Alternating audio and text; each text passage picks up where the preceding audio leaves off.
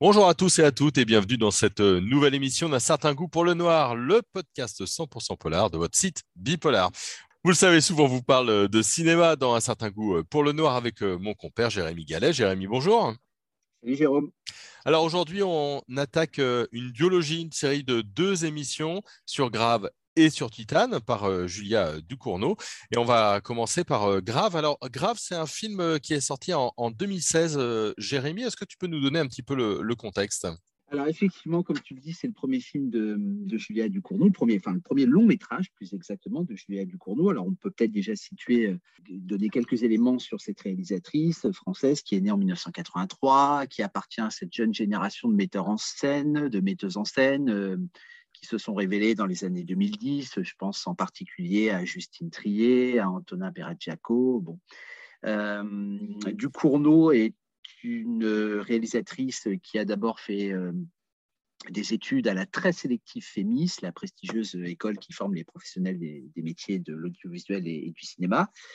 Euh, mais avant même de faire des études à la FEMIS, elle, euh, elle manifeste dès son plus jeune âge son goût pour la, narration d'histoire. Elle le rappelle d'ailleurs régulièrement à travers des interviews. Et puis, euh, on peut dire aussi que par rapport aux, thématiques qu'elle va développer, à la fois dans Graph puis dans Titane, dont on reparlera, eh bien, il y a une généalogie qui la prédispose à s'intéresser au corps. Parce qu'évidemment, Grave est véritablement centré sur la question du corps. Euh, il faut dire aussi qu'elle s'intéresse au cinéma gore et qu'elle va euh, faire la synthèse entre un cinéma qui, euh, qui est un cinéma plutôt naturaliste et puis, et puis le gore. Donc c'est une espèce d'alchimie très, très originale qui va, qui va s'incarner dans, Grave, qui est donc l'histoire d'une jeune étudiante en, école de, vétérinaire qui, va qui est d'abord végétarienne et qui se découvre cannibale. Voilà quel est le pitch, euh, voilà le pitch du, bah, de, ce, film. Mmh. Ce, qui est, intéressant, c'est que euh, tu parles du corps, mais en plus, dans ces courts-métrages, il y avait Corps vivant en, 2005. En télévision, elle a fait euh, Mange, le, téléfilm, en, 2012. Il y a une vraie filiation. Grave, c'est son premier long-métrage. C'est son premier long-métrage et effectivement, il faut évoquer les, courts-métrages, enfin le court-métrage junior.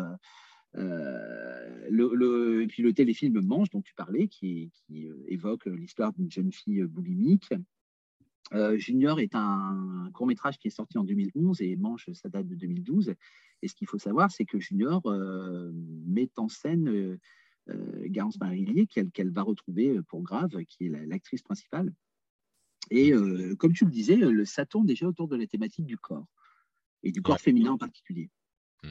Alors, on, va, on a planté un petit peu le, décor. Hein. C'est donc euh, un premier film euh, à ce niveau-là. Euh, sur le, synopsis, alors tu as commencé à nous en parler un petit peu. On va suivre Justine, 16 ans, qui est végétarienne.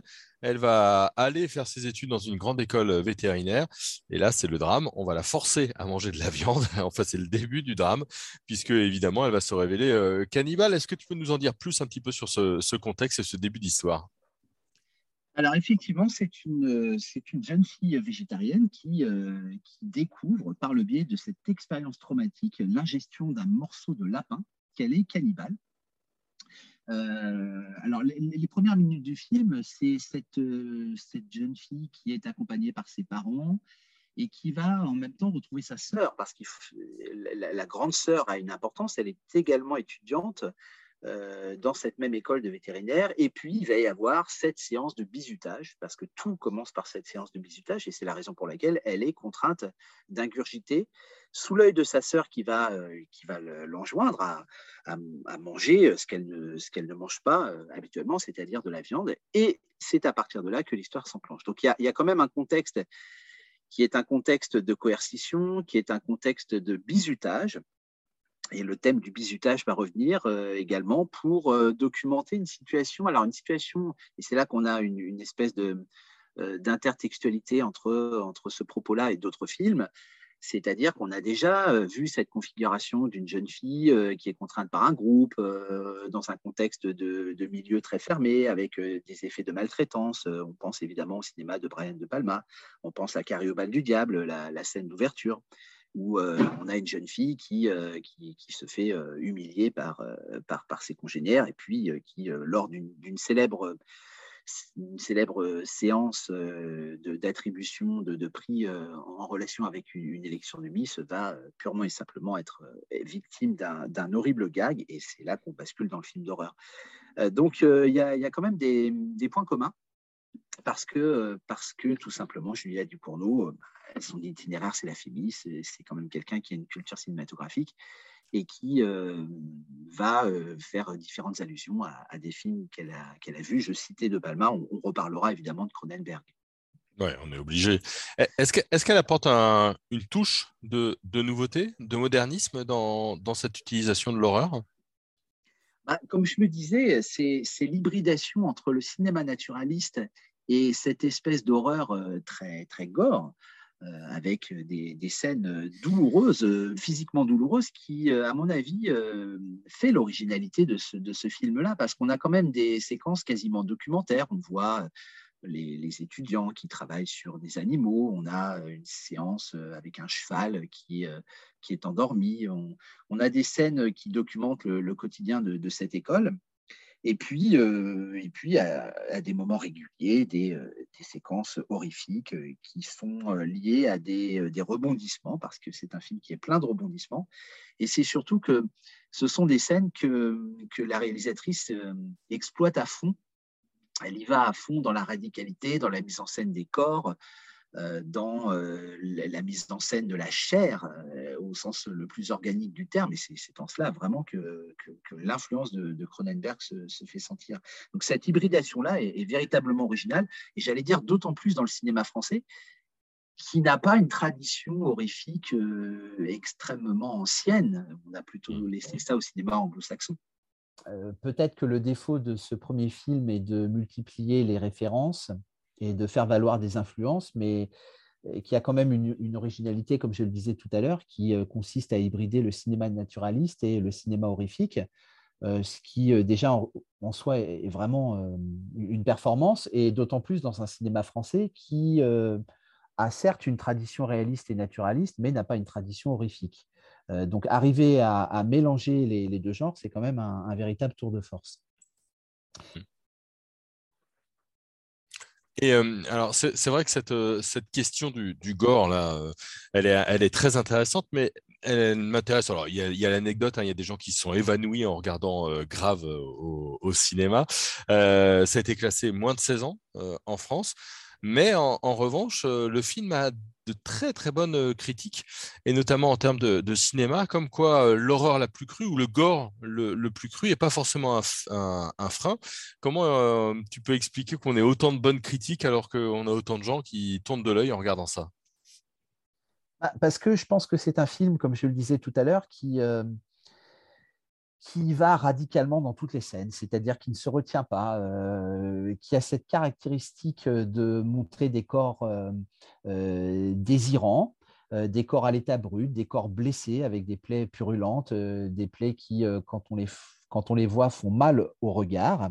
Mmh. Mais je dirais c'est cet hyper-réalisme est aussi une des grandes qualités du film parce que c'est un, une histoire qui met en scène euh, des, pulsions violentes. Et, ce qui est très intéressant, c'est que euh, peut-être contrairement à son second film, euh, Julia Ducournau met en scène des séquences qui échappent parfois à la réalisation, mais de façon volontaire. Ce que je veux dire par là, c'est qu'elle échappe à un programme, elle échappe à des codes qui sont parfois des codes du, film d'horreur, que la fin soit heureuse ou que la fin soit malheureuse, avec une histoire qui ne sait pas très bien où elle va elle-même, parfois des, séquences qui semblent improvisées, euh, qui ne le sont pas, euh, mais, euh, mais, le, film tire toute sa force de, son absence de programme, avec des bifurcations qui sont tout à fait surprenantes et, des, avec des scènes qui sont tout à fait saisissantes. C'est une des grandes qualités du film.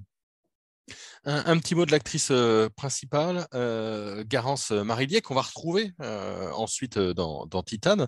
un petit mot sur, sur son jeu. Alors, elle est, elle est très jeune à ce moment-là. Ça joue juste. Elle, elle prend bien le, le, pouls un petit peu du film.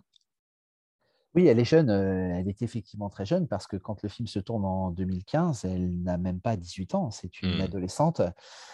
Elle avait déjà tourné avec Julia Ducournau, mais là, c'est quand même autre chose. C'est quand même un rôle extrêmement fort. C'est un rôle de composition. Il y a des scènes qui sont assez puissantes il faut une, vraie incarnation. Je pense en particulier à une scène véritablement claustrophobe où elle, est en crise parce que son corps change. Alors son corps change, évidemment, ça renvoie à l'adolescence, mais son corps se métamorphose. Et là, on est sur quelque chose qui est véritablement fantastique. Hein. La métamorphose est un thème fantastique, mais il faut quand même savoir le jouer.